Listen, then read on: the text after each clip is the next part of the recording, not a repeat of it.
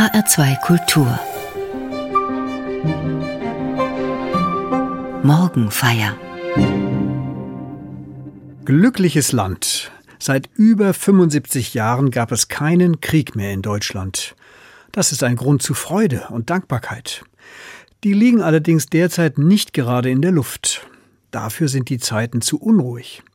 Und es scheint, viel Hass auf andere entlädt sich, sei es in Kriegen, auf der Straße oder sei es ganz persönlich. Da tut es gut, sich heute am Volkstrauertag an den Frieden hier zu erinnern und sich daran zu erfreuen. Daneben kann und will ich aber nicht vergessen, dass es auch viele Anlässe zum Trauern gibt. Über die Opfer der Kriege. Auch wenn sie in Deutschland lange zurückliegen. Manche der damaligen Opfer könnten heute noch leben. Millionen andere konnten zwar ihr Leben retten, verloren aber Hab und Gut und ihre Heimat. Sie mussten ganz neu anfangen, was vielen von ihnen zum Glück auch ganz gut gelang. Krieg im eigenen Land ist für die meisten, die in Deutschland aufgewachsen sind, eine Sache des Erinnerns. Viele andere hier befinden sich jedoch mittendrin. Sie sind hierher geflohen, denn in ihrer Heimat ist der Krieg gerade bittere Realität. Weltweit toben Kriege, sterben Menschen, verletzen einander an Leib und Seele, leiden Mangel und werden vertrieben. Ich fühle mit ihnen, wie viele andere auch. Ich helfe hier, wo ich kann, wünsche ihnen Frieden und bete für sie. Sie sind Menschen wie ich und kaum anders als ich, in der Ukraine, im Heiligen Land, im Jemen und in etlichen anderen Kriegsgebieten. So kommt man aus dem Trauern gar nicht mehr heraus. Und dem Volkstrauertag wachsen immer neue Opfer zum Betrauern zu. Eigentlich war er vor 100 Jahren für die Toten des Ersten Weltkriegs gedacht. Nicht alle wollen das. Viele denken, lass doch den alten, unerfreulichen Kram ruhen, kümmern wir uns lieber um die Gegenwart. Damit haben wir mehr als genug zu tun. Mir scheint aber, dass man sich durch das Erinnern Ideen und Kraftquellen erschließen kann, die einem sonst nicht zugänglich sind. Dem will ich nachgehen. Welche Kräfte stecken im Erinnern? Und wie kann man sie sich erschließen?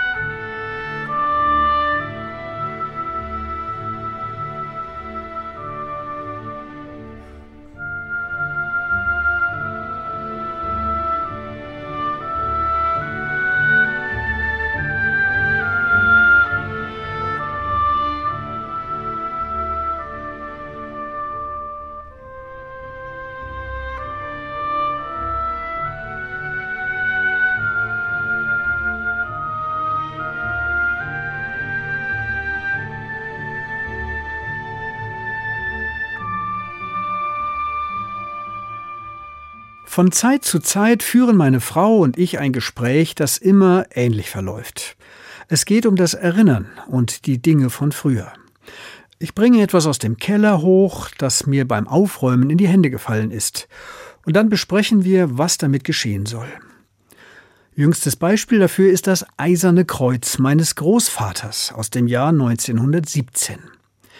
Damit wurde er für Tapferkeit im Ersten Weltkrieg ausgezeichnet. Gefunden habe ich es im Nachlass meiner Eltern in einer alten Zigarrenschachtel. Ich zeige es meiner Frau und sie weiß schon, welche Frage mich dabei beschäftigt. Aufheben oder wegwerfen? Meine Frau fragt, Ist es wertvoll? Vielleicht für ein Museum? Ich entgegne, nein.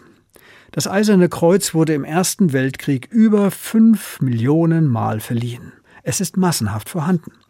Und es ist aus Eisen, bewusst schlicht, gemäß preußischer Tradition. Meine Frau sagt, dann wirf es weg. Ich entgegne, aber es ist ein Stück Zeitgeschichte. Meine Frau schlägt vor, mach ein Foto davon und werf es dann weg. Ich protestiere, ein Foto ist nicht dasselbe wie das Original. Das hier ist zum Anfassen. Dabei spürt man etwas von den Jahrzehnten, es hat die Patina der Geschichte. Und es ist von meinem Großvater. Er hat damit den Krieg überlebt, vier brutale Jahre. Junge Jahre, die ihm dann für eine Ausbildung fehlten. So wurde er ungelernter Hilfsschullehrer, irgendwo mussten die Kriegsveteranen ja hin. Meine Frau sagt milde, ich bin deinem Großvater sehr dankbar, durch ihn gibt es dich. Aber um uns liebevoll an ihn zu erinnern, brauchen wir das Stück Eisen nicht. Ich entgegne, aber es bringt mich dazu, mich an ihn zu erinnern. Es macht Vergangenes hier und jetzt real.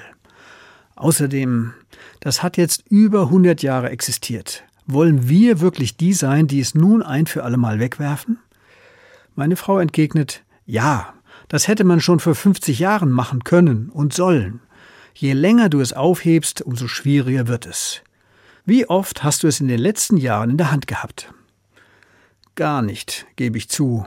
Meine Frau kontert, na also, du brauchst es nicht.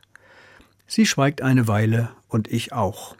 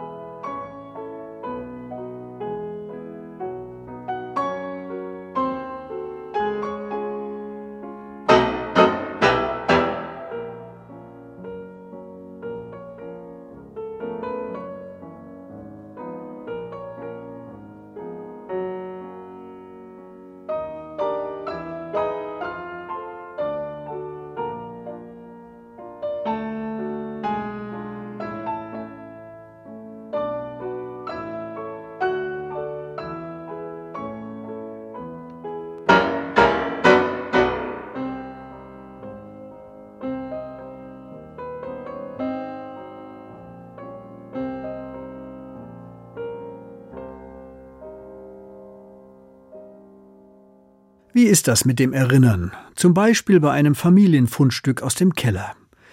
Meine Frau meint, oft macht die Erinnerung traurig. Nicht nur an den schrecklichen Krieg. Du hast doch erzählt, wie dich dein Großvater in der Schulzeit gequält hat. Ein Fehler bei den Hausaufgaben und du musstest alles noch einmal schreiben. Erinnern macht nicht glücklich. Da ist so viel Ballast dabei, so viel Elend. Das kostet viel Zeit und Platz im Keller.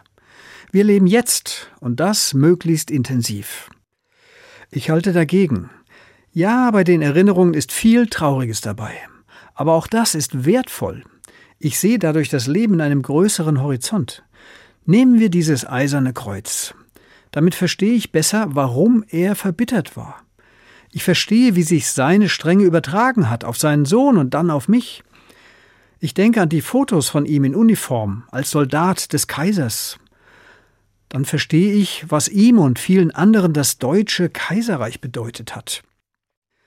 Das verändert meinen Blick auf ihn, aber nicht nur auf ihn, auch auf die Leute, die heute wieder die kaiserliche Reichskriegsflagge schwenken, die sogenannten Reichsbürger. Unter dieser Fahne ist er in den Krieg gezogen und Millionen andere sind dabei elend verreckt. Das damals und das heute haben miteinander zu tun. Meine Frau nickt zustimmend und sagt, ich finde es auch absurd, dass Leute jetzt wieder diese Reichskriegsflagge schwenken, dass sie den militaristischen Glanz des Kaiserreichs attraktiver finden als unsere freiheitliche Gesellschaft heute. Aber gegen solche Ideen brauchst du gute Argumente und vielleicht gute Dokumentarfilme, kein eisernes Kreuz. Ich beharre. Für mich ist dieses eiserne Kreuz eine Mahnung, nie wieder Krieg. Meine Frau sagt, Die Welt ist voller Mahnungen. Es gibt Museen und Filme über die schrecklichen Kriege. Es werden sogar ständig neue gemacht, die den Schrecken noch besser zeigen. Aber das verhindert keine neuen Kriege. Schau dir Russland an. Im Zweiten Weltkrieg entsetzlich getroffen und verwüstet. Das hält die russische Regierung nicht davon ab, auf denselben Schlachtfeldern nun selbst einen Krieg anzuzetteln. Aus der Vergangenheit Lehren zu ziehen ist schwer. Jeder Krieg ist anders und doch auch gleich. Ich denke im stillen, irgendwie hat sie recht, aber in mir sträubt sich etwas dagegen, dieses eiserne Kreuz einfach wegzuwerfen. Meistens endet das Gespräch an dieser Stelle. Manchmal werfe ich das Teil, um das es gerade geht, weg. Manchmal, wie im Falle des Eisernen Kreuzes, trage ich es still wieder in den Keller. Ich lege es zurück in die Zigarrenschachtel, in der noch das Gürtelschloss aus dem Krieg liegt, mit dem berühmten Slogan drauf Gott mit uns und drei Feldpostbriefe. Meine Frau weiß zum Glück, dass sie an bestimmten Stellen im Keller besser nicht aufräumt. In diesem Gespräch wird deutlich, man kann das Erinnern unterschiedlich sehen. Und das hat mit unterschiedlichen Lebensgefühlen zu tun. Die eine Perspektive fokussiert sich auf das Hier und Jetzt. Bei Dingen aus der Vergangenheit fragt sie, brauche ich das jetzt? Die andere Perspektive sieht das Hier und Jetzt in einem historischen Kontext.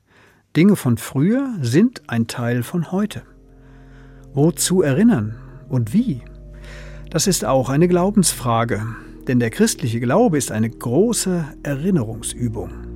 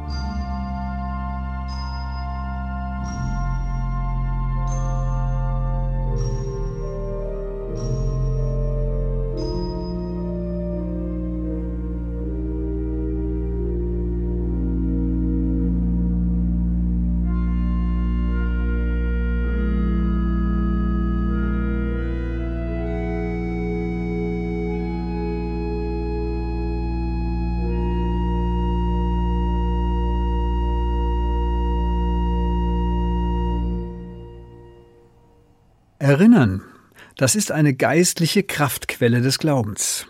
Das gilt für Juden und Christen.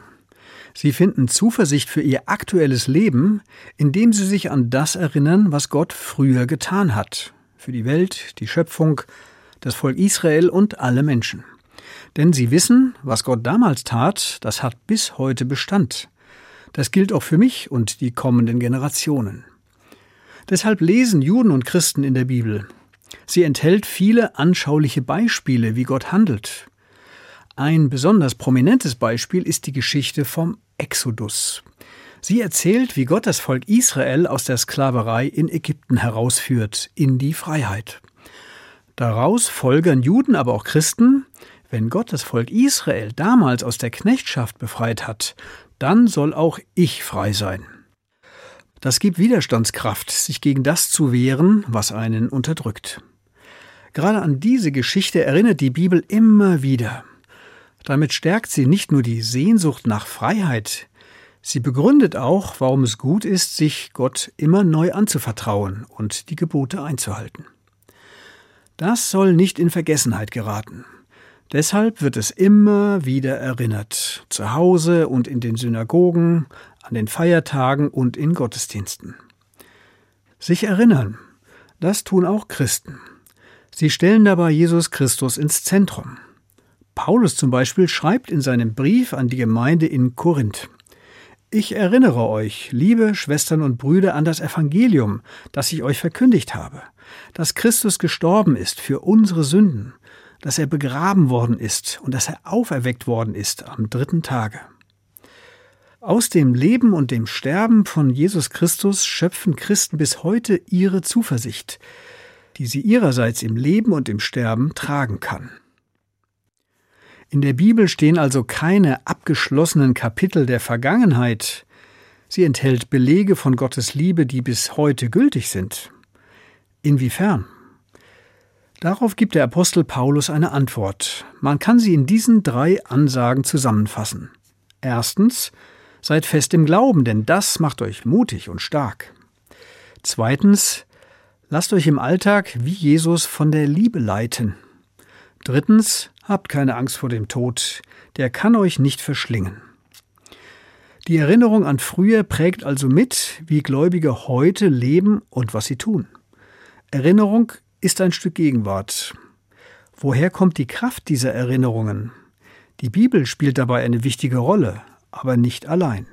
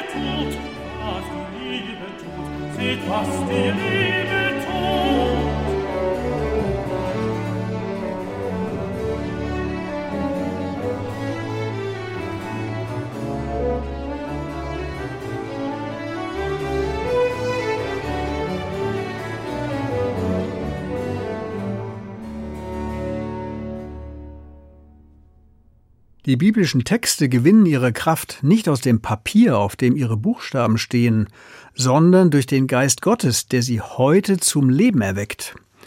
Wenn das geschieht und die Texte in den heutigen Menschen zum Leben erwachen, dann werden die Menschen verwandelt. Sie werden zu Botschaftern der Liebe Gottes, zu Jüngerinnen und Jüngern Jesu, die heute den Glauben auf ihre Art leben. Manchen reicht das bloße Erinnern nicht, Sie wünschen sich Beweise, etwas Konkretes zum Anfassen. Das war schon zu Jesu Zeiten so. Der Jünger Thomas zum Beispiel, der wollte erst glauben, dass Jesus auferstanden ist, wenn er ihn leibhaftig vor Augen hätte. Er wollte Jesus sogar anfassen, damit eine Einbildung ausgeschlossen wäre. Bis heute suchen Menschen nach etwas zum Anfassen, nach Originalen für die biblische Botschaft. Nägel oder Splitter vom Kreuz Christi oder den originalen Abendmahlskelch oder das Schweißtuch des leidenden Jesus. Oder sie lassen sich in Jerusalem ergreifen von dem Felsspalt, in dem sein Kreuz steckte. Für sie verkörpert der Gegenstand die Botschaft. Auf dieses Bedürfnis geht die katholische Kirche mit Reliquien ein, mit heiligen Gegenständen. Damit hat die evangelische Kirche gebrochen. Nach ihrem Verständnis kommt es nur auf die innere Haltung an, den Glauben. Und doch zeigt sich auch im Evangelischen der Glaube nicht nur in den Worten, die erinnert werden, sondern auch im Anfassen und im Schmecken, im Abendmahl. Dabei werden Brot und Wein gereicht, sie stehen für Jesu Leib und Blut, Sie stehen für die Nähe Jesu zu denen, die das Abendmahl feiern. Es kann ihnen Mut machen, ihre Hoffnung schüren und die Zuversicht stärken. Denn darum geht es im christlichen Glauben eigentlich. Nicht um das Aufbewahren von Texten oder Beweisstücken des früheren Glaubens, sondern um das lebendige Zeugnis dieses Glaubens heute. Wenn heute die Zuversicht rar wird, weil Gründe für Optimismus fehlen, dann können Christen zurückgreifen auf die Zeugnisse derer, die sich vor ihnen von Gott getragen wussten, auch in schweren Zeiten. So kann das Erinnern Kraftquellen erschließen, die man aus sich heraus nicht zur Verfügung hätte. Manchmal reichen dafür die Worte und was sie sagen. Manchmal hilft es dabei, etwas anfassen zu können. Erinnern ist also kein Selbstzweck, sondern es soll dem Leben hier und jetzt dienen. Dafür nenne ich zum Abschluss zwei Beispiele. Erstens, ich lese, wie Jesus auf andere Menschen zugegangen ist. Das macht mich aufmerksamer für den Schmerz der Trauernden und für die Opfer von Gewalt. Und es macht mich skeptisch, wenn Kriege als Lösung für Probleme gesehen werden. Kriege bringen keine Lösungen, die man nicht auch ohne sie finden könnte. Und das sogar mit viel weniger Leid und Tod. Zweitens, die Bibel erinnert mich an die Liebe Gottes für diese Welt. Das macht mich aufmerksamer für die Schönheit der Schöpfung und für den Wert aller Menschen. Das aktiviert mich, für ihr Wohl einzutreten und für Frieden.